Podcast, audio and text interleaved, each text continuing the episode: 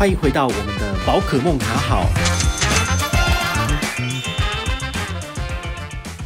嗨，我是宝可梦。今天呢，要来跟大家分享的，其实是最近网络上非常夯的一张卡片，好，叫台新阿 GoGo 卡。好，它其实也是我们网络购物卡的始祖哦，就是二零一六吧。好，那时候找了陈汉典来做代言。好，所以就是阿 GoGo 嘛，就是像跳舞这样子，哈，很好玩。那这张卡片走了四年哦，现在在二零二一年的第二季呢，它又有了一些呃权益的修正。好，其实已经跟早期的那种三点五帕无脑卡已经就是不太一样了。好，那它到底值不值得你去申请呢？我们今天这一集来跟大家聊一下哈，我们就平心而论啦。好，那它最重要的一个权益的改变就是说，它多了一个所谓的 VIP 制度。VIP 制度它需要满足两个条件，第一个条件是你需要有 Richart 数位账户扣缴卡费，这不难嘛，因为你只要通常你办这张卡片，通常数位账户都已经有了，好，所以这是联动的，不困难。但是难的是第二个，它第二个任务需要你做自动加值一次每个月，或者是刷五千每个月，好，所以你可以去思考一下，就是呃，你一个月的消费会超过五千块吗？那你五千块都会刷在这个地方吗？好，这个是你必须要去思考的。如果你觉得它的这个门槛不太好去达成，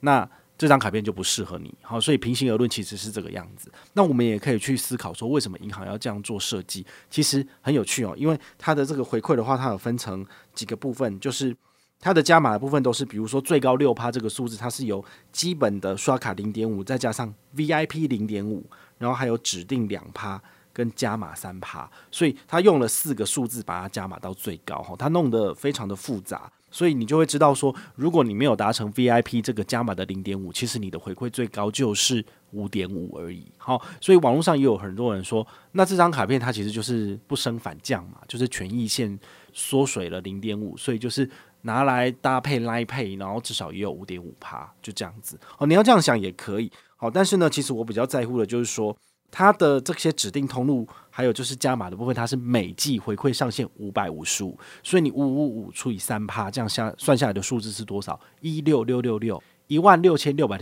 六十六元，其实刚好是一季是三个月嘛，所以你把它除以三，算下来大概是多少？你一个月大概刷五千多，好，所以他们其实是换了一个游戏方式，希望你月月用他的卡片，甚至多刷一点。他可以多赚到回馈，因为他给你的超过上限就不用再给你回馈了。好，所以他们的操作方式是算是应该算是银行里面算得很精明的，所以他希望你每个月刷五千、五千、五千，刚好三个月你都可以把优惠都拿到，但是呢，你也不会多刷，他们也不会多给你钱，所以他算是一个蛮呃精明的手法。但是你可以去想一下说，这件事情是你可以接受的吗？或者是你喜欢吗？因为以前的做法是说，比如说，诶，我有一笔一万六、一万七的消费，我就直接当月刷掉就好了。好，但是现在的部分的话，就变成说，如果你分期，好，分期其实还是有这个回馈，但是就是你一样要满足月月刷五千这个门槛，好，所以它就会变得是有点麻烦。好，所以对于我来讲的话，我会觉得说，它的回馈规则越来越复杂了，然后。我就会变成说，呃，我要花太多的时间跟心力再去思考说这个东西适不适合我。好啊，如果这样想下去的话，我就觉得说啊，算了啦，就是怎么这么难用呢？好，但是你在网络上你也会看到有一些不同的声音。好，就是说，呃，银行有一些特别呃关系好的部落客或者是一些 KOL，然后他就会跟他讲说，诶，我们最新权益给你，然后他们就可以在第一时间跟大家分享。那其实大部分的人的分享的。这个网络上的商量都是说，诶，虽然加了 VIP 制度，但他给你更多的东西更好。但事实上呢，如果你在不强迫消费的情况之下，其实你的回馈率没有办法到六趴那么高。好，所以我个人会把它解读为，就是它的权益其实是降低的。好，因为呢，人家总是不喜欢嘛。你想想看，国泰世华当初有一张 COCO Combo 卡。好，这个 COCO Combo 卡呢，它是网购直接五趴回馈，没有任何门槛，所以大家每个月刷五千，刷的好开心哦。然后刷了半年之后呢，好，因为大家有抓抓到漏洞嘛，就是拿来缴费有五趴，好开心。但是后来呢，呃，国泰世华他就下了这个所谓的封口令，不知道，好，就是他就是在系统上面做了修正，所以呢，在超商的缴费完全都是不给回馈的。好，所以这件事情一方面大家死了心，再后来呢，他把权益限缩成你每个月要新增消费五千，你的网购才会给到五趴，然后上限是三百，就是刷到六千，所以它就会变得比较麻烦一点。那相对于这张卡片，其实台新的这个呃阿 GoGo 卡跟 Flygo 卡哈，这稍后会介绍到，其实也是一样的，因为它要求你每个月刷五千块。那你可以想一下哦，哇，你现在如果要网购的话呢，你必须先满足。比如国泰世华 COCO 卡的五千块，然后再来呢，你要要满足这一张卡的 VIP 权益，你还要再刷五千块。请问小资主一个月两三万的薪水，可以让你五千五千一直花吗？我反而觉得这件事情其实是会让大家有压力的。好，所以我就一直在思考说，到底这个到底是对消费者好还是不好？他们是真的很希望把消费者笼络到自己的系统里面，因为自己的银行体系里面，你只要多刷卡、多消费、多赚他的权益，你就有机会去做贷款。去做房贷、车贷、信贷，那他就可以赚你的钱了。好，所以台信的这一招无疑是一个很聪明的做法，因为他希望能够把你绑在他的系统里面。那现在就是你自己的选择问题了，因为他的权益四月一号开始，所以距离四月一号之前，你还有三个礼拜的时间，你可以去思考这个产品到底适不适合你。好，那当然你也可以因为说，诶，网络上有一些特殊通路，有一些额外的奖品、抽奖、手刷礼，你去申请，那都没有问题，因为银行出开门。就是为了要赚钱嘛，好，所以这个无可厚非。但是对于我来讲，我会比较倾向于推荐大家使用比较无脑的产品，好，就是让你可以不用去思考说啊。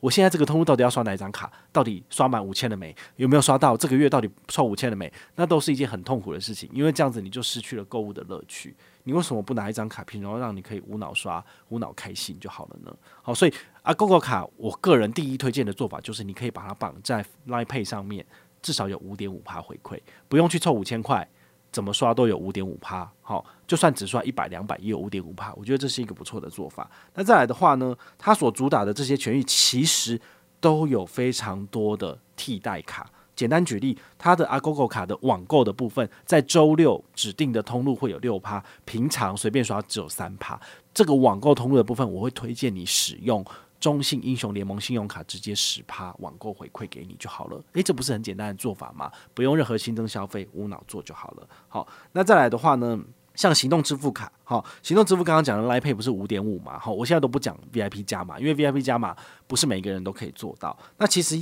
有不少卡片有超过六趴的回馈啊，比如说之前介绍过的凯基银行的摩拜卡，好，它其实就是有这个指定通路有八趴的回馈，那你何不先？把你自己的平常消费先灌在摩拜卡八趴四千块，每一季四千块刷完之后，再来改刷这张卡片，其实你比较不会吃亏，而不是一开始就一直用这张卡片。好，所以这个是以你自身的这个所谓的刷卡权益为出发点的建议，而不是为了你办卡。因为说真的，你办摩拜卡或者你办 Agogo 卡，对我来讲都没有任何业绩压力，所以这是没有差的。哈，所以我只是跟你讲说，你这样做你会赚比较多。那它还有就是四大影音平台，比如说 Netflix、Spotify、Catch Play，好，然后还有 YouTube 的 Premium 这些费用的部分，它也是最高说五点五到六趴嘛。那我推荐你有另外一张卡片不错，永丰大户现金回馈预习卡，基本回馈两趴，额外加码五趴，上限是七趴。那你可以刷多少？刷一万二。好，所以它这个 Cap 的部分，好，每个月一万二哦。都还是比这个我们的 Agogo 卡这个每季只有一万六千六百六十六还要高，好，所以这个部分的话呢，基本上我是比较不会去把它当做一军的卡片来用，一军、二军、三军嘛，那你在刷卡解任务，其实就有点类似像在打仗嘛，你要派你最好回馈最高的卡片出去。那你能够拿到最高的回馈回来，所以像 Agogo 卡它这样子改之后呢，我就不会把它放在第一线去使用了。其实我也好久没用这张卡了，有唯一一个例外就是这个台新配如果你在全家便利超商做支付的部分，它是有算进去回馈，所以我在上一季的活动里面，我都是拿它来买咖啡，一买就是几百杯，然后要送粉丝，好，所以。台新配我是觉得还 OK，它虽然说一开始推出来很烂，但是呢，台新配绑 Agogo 卡有回馈，这点我就吃好，所以呢，这是它的亮点了。好，所以现在至少有两个亮点了。第一个，Agogo 卡绑在 nine pay 里面有回馈，Agogo 卡绑在台新配里面有回馈，所以呢，这两个我觉得 OK。好，所以呢，呃，再继续往下看的部分的话，你会发现，比如说游戏影音的部分，任天堂。KKBOX 或 Line TV，好，这个 Xbox 或者 My Card 这些相关的部分，其实像中国信托的中信英雄联盟卡，它有给十趴回馈，其实也就蛮高的啊。好，那像餐厅美食的部分，什么路易莎咖啡啊、卡玛，然后 Q 的味卡各位，然后还有这个雅尼克，哦，他说有给到最高三趴，但事实上我觉得你不如用永丰有一张商景 Outlet 联名卡。哦，那个馆外餐厅有给十趴回馈，只要拿那张卡片认刷三笔一块钱，那我觉得给你十趴回馈，每个月上限两千给两百，也都比这张卡片还要有诚意多啦。哦，所以餐厅的部分的话，我觉得呃，我反而不会拿这张卡片出来。那这时候问题就来了，那为什么他要把这个东西列为他的这个回馈项目里面？就是有感觉到有点滥竽充数啊。好了，我们不要去骂人家，因为说真的。站在银行立场来思考的话，我觉得他们也很为难，因为这张卡片已经历史悠久了，但是他又不能够一直在给回馈，一直在烧钱，所以他会想办法，就是找出更精明的消费者，所以他会透过 VIP 的制度，然后来挑选一些呃值得给回馈的消费者。那那些不愿意刷卡、不愿意付出回馈给银行的，他就不给你回馈。好，所以他的做法绝对在商业上是站得住脚，跟合情合理的哦。好，所以呢，这个也。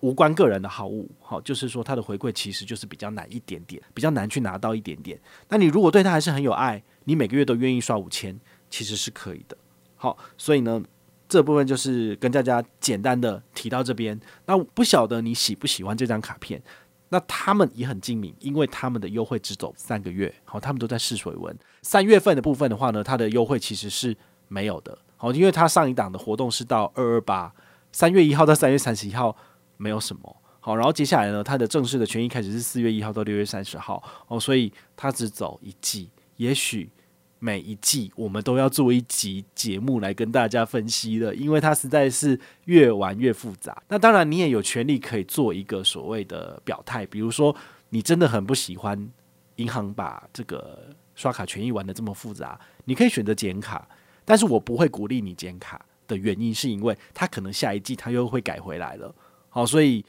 这个是你自己必须要去决定的事情。我不会鼓吹你去剪卡，但是呢，你可以把它先放在冷冻库里面做观望。也许这张卡片在七月起，它权益又变好了，也不一定。好，那我们当然也是希望说，呃，台湾银行的竞争能够更激烈，这样消费者更多油水嘛，那他们的整个体制更健全，对我们来说才是好事。好，所以呢，今天这集的分析呢，大概是这个样子。希望你有听有懂哦，不要有听没有懂。有听没有懂的部分呢，你只要按五星评价，你马上就会懂喽。好好，我是宝可梦，我们下回再见。